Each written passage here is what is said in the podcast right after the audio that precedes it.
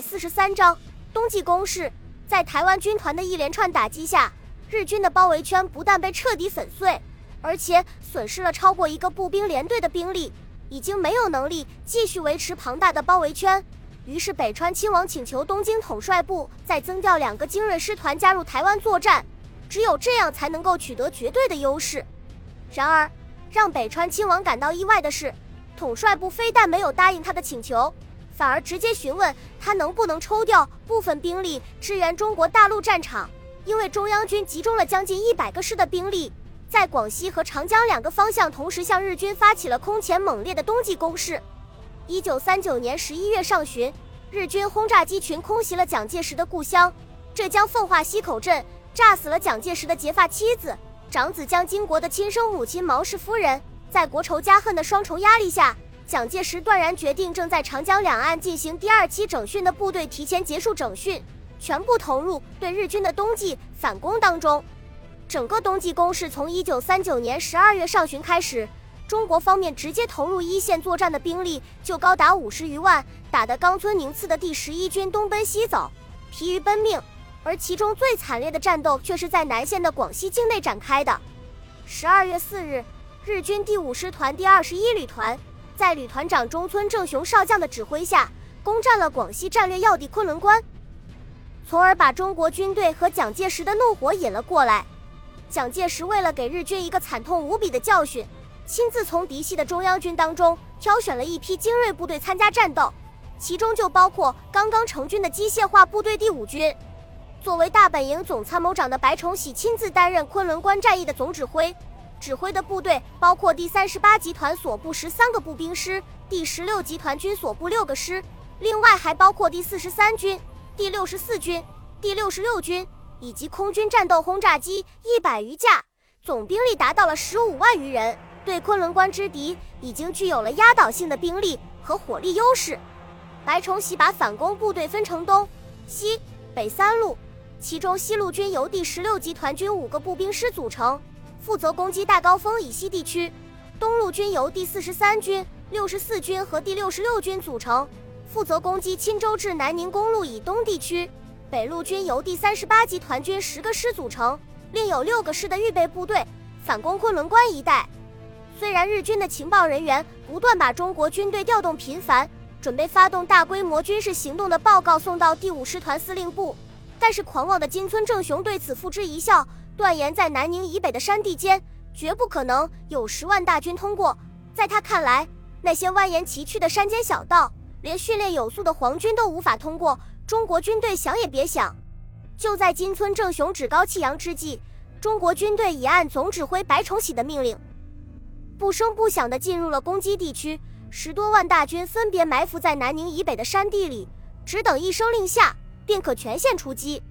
十二月十六日。第五军军长杜聿明在谭连村召开团长以上军官会议，宣布作战任务和计划。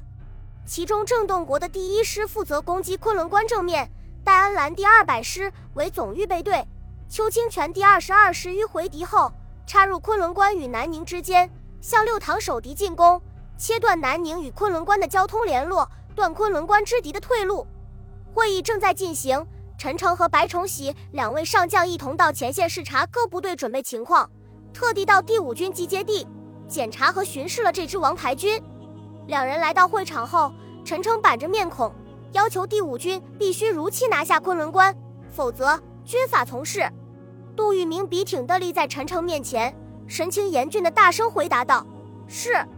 在座的军官顿时神情肃然，抱定与日军死战的决心。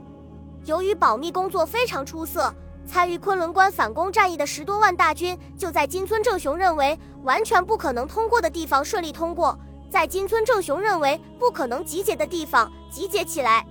杜聿明的第五军机械化重炮兵旅开到昆仑关附近丘陵地带的密林中，在距敌前沿阵地仅两三公里的地方，迅速构筑起阵地，一排排黑洞洞的炮口悄悄对准了敌人的阵地。邱清泉第二十二师的数十辆坦克，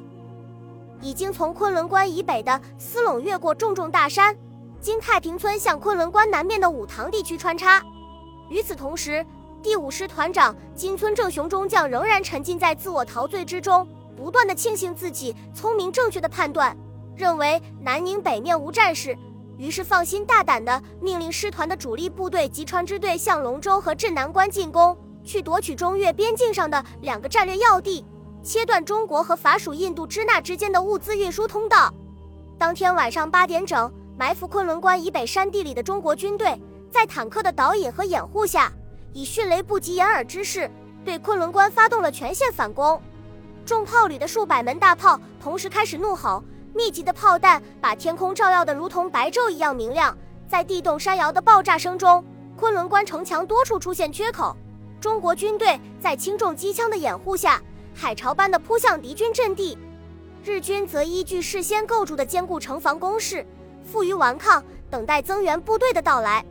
与此同时，邱清泉率领的坦克纵队。用一个漂亮的穿插，突然出现在昆仑关侧后敌军眼前，一举攻占了五塘、六塘地区，切断了昆仑关守敌的退路。迷梦未醒的中村正雄再次错误判断了形势，居然把昆仑关前凶猛攻击的中国军队当成少量部队的骚扰，当即命令第二十一联队从南宁向昆仑关全速前进，力争把敢于挑战皇军的中国军队全部围歼在坚城之下。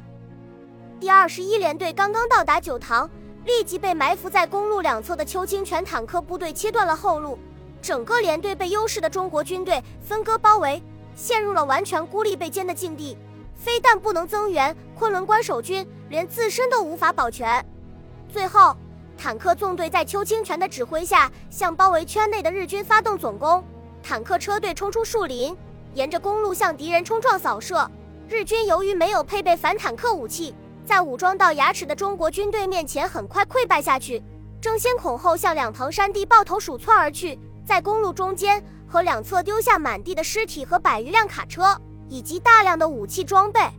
接到第二十一联队溃败的消息后，金村正雄又命令令中村支队从南宁出发增援昆仑关，但是该支队刚行至武塘地区，又被邱清泉等部包围在二十五公里长的狭长山沟里，陷入绝境。金村正雄这才感到情况不妙，急令正在向龙州和镇南关前进的吉川支队主力回援昆仑关。十二月二十一日清晨，吉川支队的伊藤大队分成一百零五辆大卡车，火速回援昆仑关。但是，当浩浩荡荡的车队开到南宁以西附近时，突遭优势中国军队的伏击，车队陷入大军重围之中，多次突围皆告失败。就在陆军痛击日寇的同时，中国空军也一反常态，频繁出动战斗轰炸机，对昆仑关守敌和六塘至九塘地区被围之敌实施猛烈轰炸，并与日本陆军航空兵在战场上鏖战不休，始终把制空权掌握在自己手中。由于包围圈中的日军已经陷入弹尽粮绝的局面，日军不得不出动大批运输机，在战斗机的掩护下，向包围圈内的日军空投弹药和食物，但是。这些空投物资大部分都落到中国军队的阵地上，即使落在阵地的中央，已经饿得有气无力的日军也没有力气来抢夺。日军的运输机反而成了中国部队的运输大队。眼看后援不济，日军中村支队主力从七塘拼死朝昆仑关突进，结果中村少将在九塘以西督战的时候，被邱清泉部队近距离机枪扫射，当即毙命，中村支队全军覆没。这时候，防守昆仑关的日军弹尽粮绝，只得挖野菜充饥，一个个蓬头垢面、面黄肌瘦，在饥寒交迫中做垂死挣扎。他们的炮弹打光了，就把枪炮砸毁或埋藏起来，烧掉军旗，削成竹枪竹刀，同中国军队做最后拼杀。十二月三十一日，在一九三九年的最后一天里，中国军队以重大代价全歼了昆仑关守敌，夺回了昆仑关。为了报刚军被歼灭之仇，日军第二十一军司令官安藤立即决定对滞留昆仑关的中国军队来一次意想不到的奇袭，以夺回昆仑关。鉴于第二十一军面临着强大的十九路军和第十二集团军的压力，无法抽调更多的部队用于昆仑关作战，安藤立即向东京统帅部请求暂时停止在台湾的攻击行动，集中兵力进行昆仑关反击作战。日本统帅部综合考虑之后。认为安藤利吉的计划是准备用长途奔袭的办法给第二十一联队报仇。行动的特点是短促迅速，持续时间不会很长，达到教训中国军队的目的以后，就可以把这部分机动兵力再投入台湾，从而一举击溃十九路军的台湾军团。于是立即批准了第二十一军的作战计划。在从台湾抽调一个步兵旅团的同时，又从关东军调来两个飞行中队。